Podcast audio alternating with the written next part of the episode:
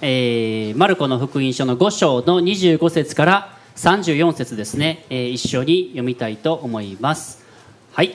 そこに12年の間長血を患っている女の人がいた。彼女は多くの医者からひどい目に遭わされて持っているものを全て使い果たしたが何の甲斐もなくむしろもっと悪くなっていた。彼女はイエスのことを聞き群衆と共にやってきて後ろからイエスの衣に触れた。あの方の衣にでも触れれば私は救われると思っていたからである。するとすぐに血の源が乾いて病気が癒されたことを体に感じた。イエスも自分の内から力が出ていったことにすぐ気がつき群衆の中で振り向いて言われた。誰が私の衣に触ったのですか？すると弟子たちはイエスに言った。ご覧の通り群衆があなたに押し迫っています。それでも誰が私に触ったのかとおっしゃるのですかしかしイエスは周囲を見回して誰が触ったのかを知ろうとされた。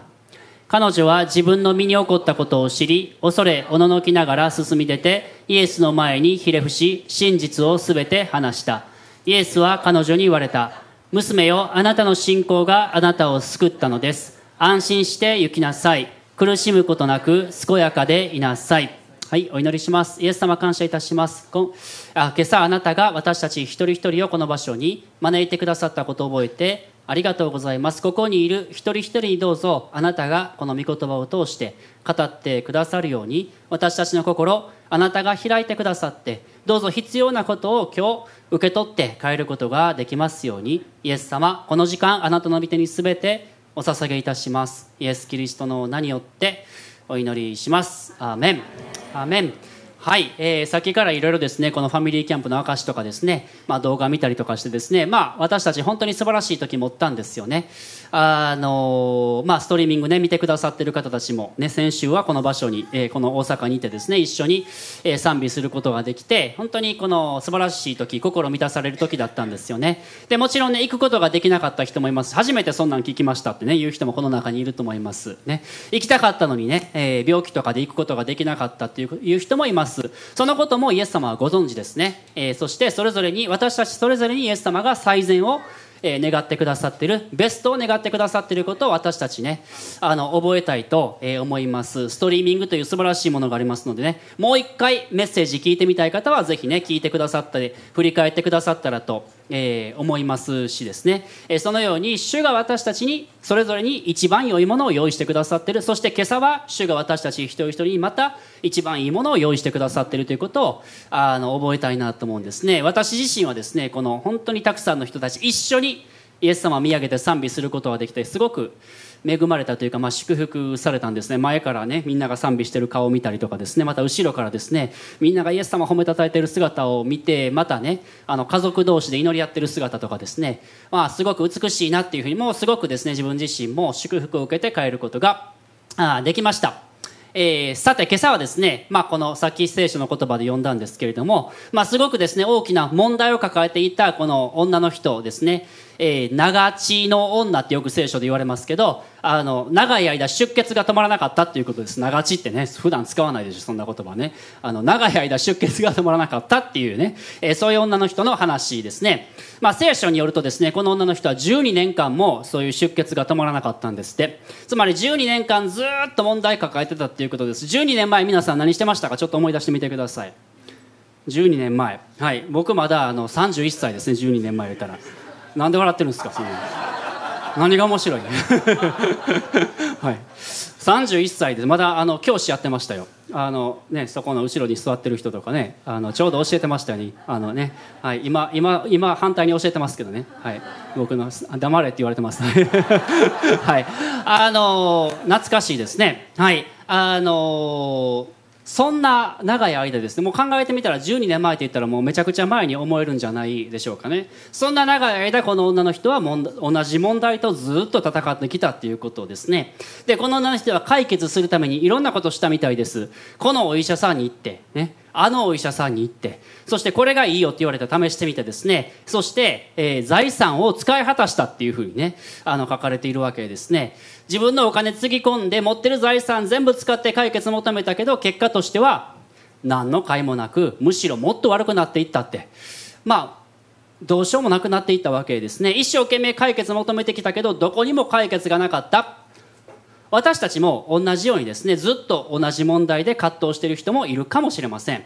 どうしてもクリアすることのできない問題。自分はこれにずっと立ち向かってきたけれどももう自分の力がどうしようもないっていうねそういうふうなことを経験している人もいるかもしれません。この女の人もずっといろいろ解決求めてきたけどどうしようもなかった。そんな時ですね彼女があることを聞くんですよね。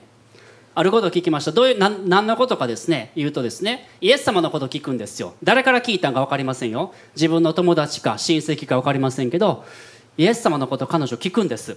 イエスっていう人がねいろんなところで奇跡したりとか人のこと癒したりとかある人いろんな人の問題解決したりとかしてるみたいですよって聞くんですね。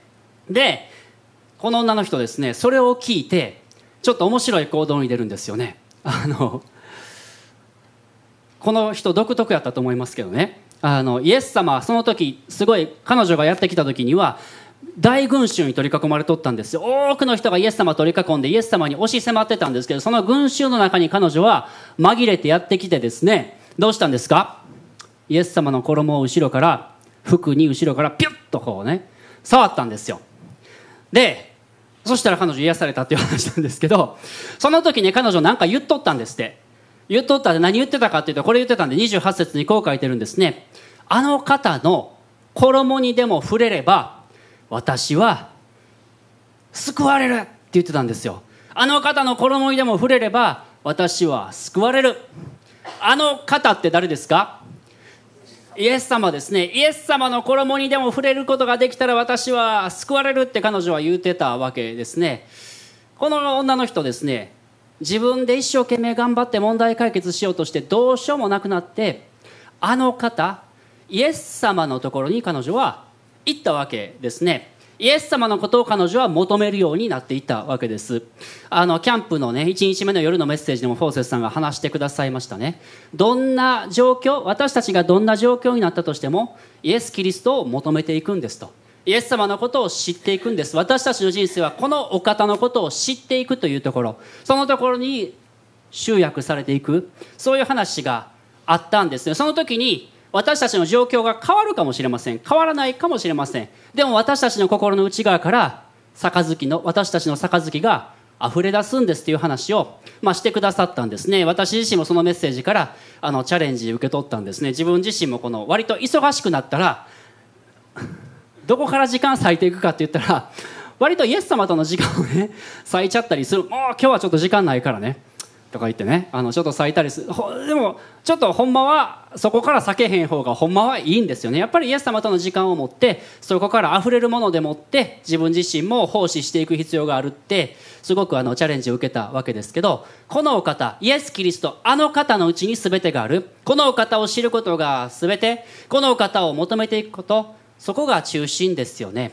この女の人イエス・キリストのところに行ったんです。イエス様を求めていくようになったわけですね。そしてあの方の衣にでも触れれば何て言ってたんですか？私は救われるって言ったんですか？面白いと思いません、ね、癒されるじゃなくてもともとのこれギリシャ語でも救われるって彼女言ってるんです。聖書で言う救いっていうのは私たちの体魂霊全てを含んだ全人的な救いそのことを言っているんですね。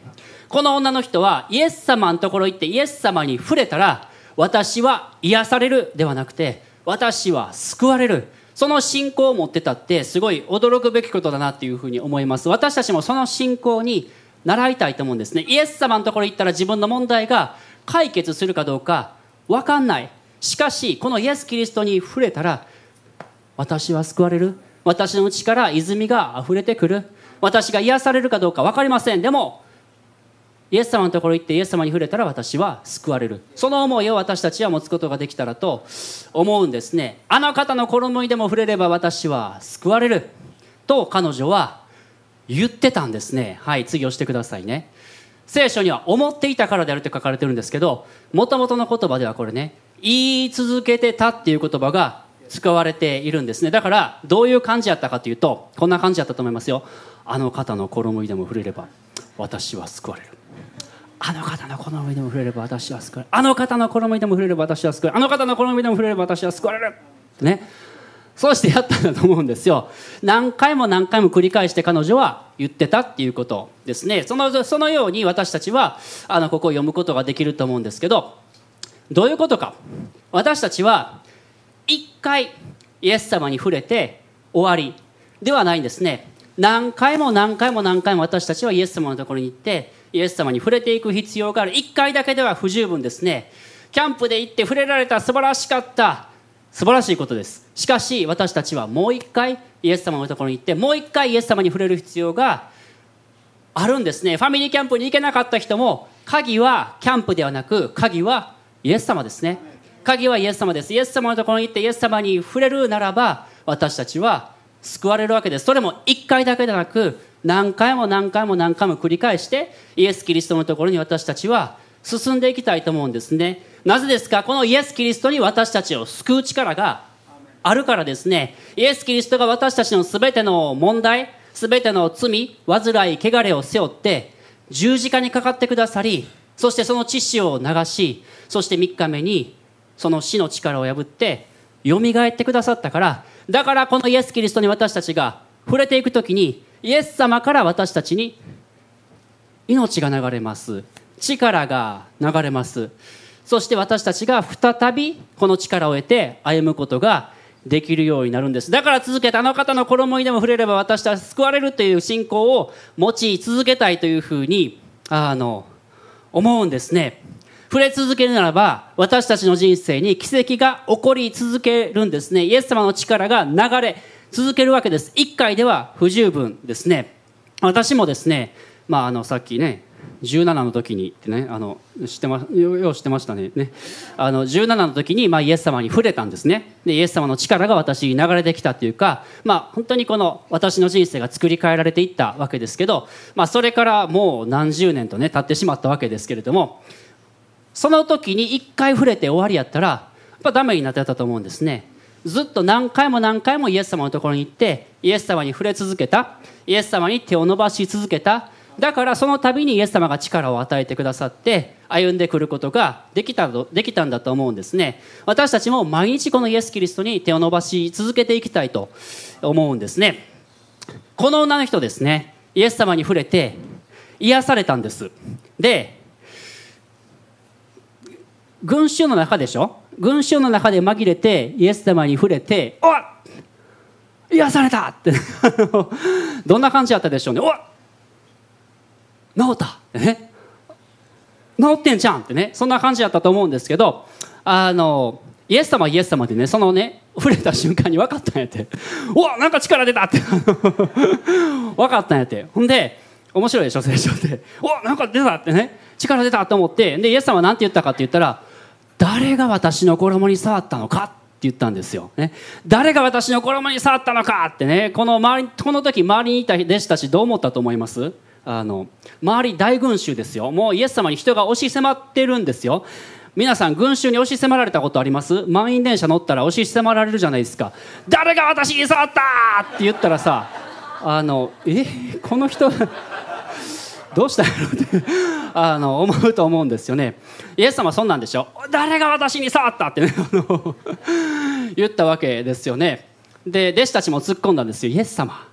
ちょっとしっかりしてください。そうとは言ってないと思いますけどあのね大群衆があなたに迫ってるんですよ、ね、こんだけ迫っとってそれでも誰が私に触ったって言うんですかって突っ込んだんです。イエス様は弟子たちのこと無視するんですよ、ね、全然 聞いてなくて誰が私に触ったって探し続けるわけですね。でもここにイエス様の意図があったと思うんです。イエス様は意味もなくこの女の人を探したんじゃないんですね、えー、この女の人を探したのにちゃんとイエス様の意図があったと思うんですね。その当時あの出血がある人っていうのは、まあ、旧約聖書のこのモーセの立法によると汚れた存在だというふうに思われていたんですね。そしてその汚れた人に触れる人はまた汚れるみたいなですね。そんなふうに言われていたわけですね。つまり分かることはこの女の人は人から離れて孤立して生きていたんだということが、まあ、分かるわけですね。つまりこの女の人は自分はどこか汚れた存在罪を持ってるなんか呪われた存在みたいにですねそんな風に思ってずっと生きてきたと思うんです。そしてこの女の人がもしその時密かにああ癒されたと思って隠れて帰っていったら周りの人たちはこの女の人が癒されたんだっていうことが分からずに終わったというふうに思うんです。そして続けてこの女の人は孤独の中で生き続けることになったかもしれません。でもイエス様はそれを願われなかったんですね人の前にこの女の人を引っ張り出してきて自分に起こったことをはっきりと言うようにイエス様は願われたんですここでこの女の人ずっと隠れることもできたと思います。誰や私にさったんで、おいおいえらいこっちゃと思ってですね、家に帰ってですね、いやなんで分かったんやろ、イエス様みたいなですね、あの、そんな風に生きていくこともできたと思うんですけど、でもこんなの人、こんなの人は、恐れながらですけど、前に出てきたんですよ。恐れおののきながら進み出て、イエスの前にひれ伏し、真実を全て話したって書いてます。真実を彼女はちゃんと話したわけですね。イエス様の前で話したけれどもこれは大群衆の前でも話したということですねイエス様はそのことによってこの女の人に新しい歩みをさせようと思ったんだと思いますよ新しく生きていけ新しく人の人と一緒に歩んでいきなさいということをイエス様は伝えたかったんだと思うんですね。それまで周りの人たちもこの彼女のことを何か敬遠してた、汚れた存在だと思っていた、この人に近づいてはならないと思っていた。しかし彼女が人の前で自分が癒されたということを証ししたことによって、神様の前でも、また人の前でも、私は新しいものになりましたということ、そのことをはっきりと宣言して歩むことができるようにしたかったんだと思うんですよね。あなたはもう以前のあなたではないですよと。あなたは私の新しい命を受けて、新しい歩みをすることができるよ。そのことをはっきりと伝えたかったんだと思うんです。私たちもそうですね。私たちもイエス・キリストに触れるときに、私たちの罪が許されて、汚れが清められ、私たちの古いものが全て過ぎ去って、全てが新しくなるんですね。精霊が私たちのうちに住んでくださって私たちが新しい歩みをする力もくださいます。そうするならば他の人の前でもそのように歩むことができるようになるんですね。過去の自分古い自分じゃなくて新しくなった自分として人の前で歩むことができる。それが福音ですよね。時にそのことを私たちはっきりと人の前でも示す必要があることがありますね。私私の人生の中でイエス様がこのようにしてくださいましたということを人の前で話さなければならない時もあるでしょう。先週のファミリーキャンプで洗礼があったんですね、まあ、さっきね動画でもちょっとパッと止まりましたけれども、まあ、洗礼式ってやっぱ嬉しいですよね。あの洗礼式に立ち会うって、ま、毎回ですね大きな喜びですね。3人の方がですねそれぞれ自分がどのようにイエス様と出会ったのかそして自分がどのように新しくされたのかということを私たちに話してくださいました昨日来てたさくら京子さんはですねこの1ヶ月のことですよ。この1ヶ月で教会に1ヶ月前に初めて教会に来てでイエス様信じてね、でそして古いもの、ね、それまで関わってきた全ての暗いものからもうきっぱりもう私はこれともう関係ありませんって言ってですね きっぱりやめてそしてもうすぐ洗礼も受けたいですって言ってですね洗礼をあの受けたんですね。あの昨日も話してましたね。もう私は新しいものになりましたよってね。あの明日のことは明日が悩むって聖書に書いてますからあの悩みはなくなりました。って 昨日言ってありましたけれども。なそういうのを聞いたら私たち嬉しい。おすごい新しくなったなっていうふうにあの思うんですよね。そしてその言ったことをその住吉さんのカフェで集まって喋っとったらそれを聞いてた別のね常連さんも私もイエス様信じたいというふうになったってね。あのすごいじゃないですかね。すごいそういう喜びが連鎖していくんですね。伝わっていくんですね。私たちそうありたいというふうに思うんですね。この流しの女どんなふうに喋ったんでしょうね。いや私12年間出血ずっと止まらなかったんですよイエス様ってね。それで周りの人からずっと汚いやつって思われてたんですけどこの中にも、ま、私のことを知ってる人もいるかもしれません。でもねこのイエス様の衣に触れたら救われると信じて触ったら治ったんですよっていうことね。みんなに言ったんだと思うんですね。それを聞いた人も多分びっくりえあの人が癒されたんかってね。びっくりしたと思うんですね。このことを伝えた女の人にイエス様は最後にこう宣言されましたね。34節ですね。イエス様は最後にこう言われました。一緒に見ましょう。はい。イエスは彼女に言われた。娘よあなたの信仰があなたを救ったのです。安心して行きなさい。苦しむことなく健やかでいなさい。安心して行きなさい。苦しむことなく健やかでいなさい。これがイエス様の御心ですね。イエス様は私たちの人生を回復するために来てくださったんですね。私たちに平安を与えるために来てくださったんですね。私たちがイエス様に触れる時私たちの罪が許され新しい歩みをすることができる。だから私たちは平安を持って歩むことができるようになる。イエス・キリストとの歩みはなんかこの窮屈な歩みではなくて平安の歩みですね。私たちのうちに平安を与えてくださりそして健全に歩むことができるように私たちを作り変えてくださる。今日私たちそれを受け取っていきたいと思います。もう一度このイエス・キリストに触れることによってもう一度この歩みを受け取っていくことができたらと思います。賛美チームお願いします。一緒にしばらく、えー、祈る時間持ちたいと思います。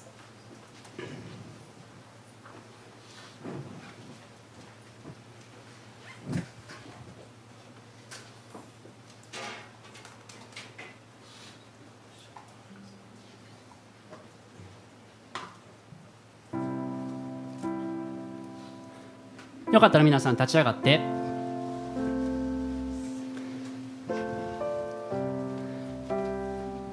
私たちもあの女の人がしたようにあの方の衣にでも触れれば私は救われる。